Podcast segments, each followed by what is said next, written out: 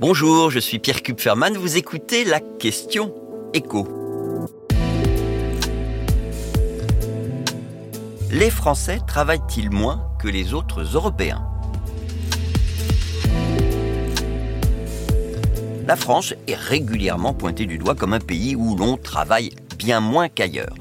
On va voir ce qu'il en est dans une étude comparative parue ce mercredi. L'Institut Rexecode s'est penché sur les dernières données dont dispose Eurostat. Eurostat, c'est l'Institut statistique européen qui lui-même compile les enquêtes nationales au sein de l'Union européenne, donc en France, l'enquête annuelle que réalise l'INSEE sur l'emploi. Ce sont donc les réponses de tous ceux qui travaillent, réponses qui prennent en compte les éventuelles heures supplémentaires, les vacances, les RTT, les arrêts maladie, les congés parentaux. On parle donc du nombre d'heures effectivement travaillées en 2022. Pour les salariés à temps complet, la moyenne française l'année dernière, c'était 1668 heures. Et 1668 heures, c'est 124 heures de moins que la moyenne européenne. Cela dit, qu'on soit en dessous de la moyenne, on s'en doutait un peu. Mais est-ce qu'on est parmi les pays où le nombre d'heures travaillées est le plus bas?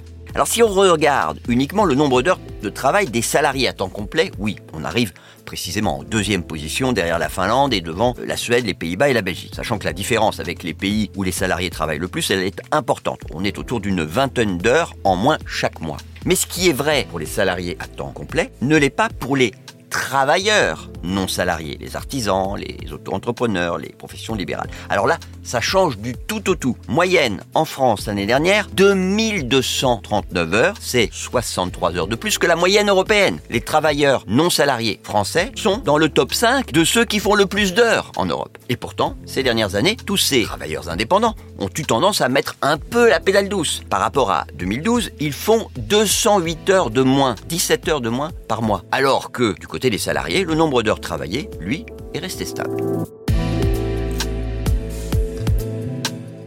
Vous venez d'écouter la question écho, le podcast quotidien pour répondre à toutes les questions que vous vous posez sur l'actualité économique. Abonnez-vous sur votre plateforme préférée pour ne rien manquer et pourquoi pas nous laisser une note ou un commentaire. À bientôt.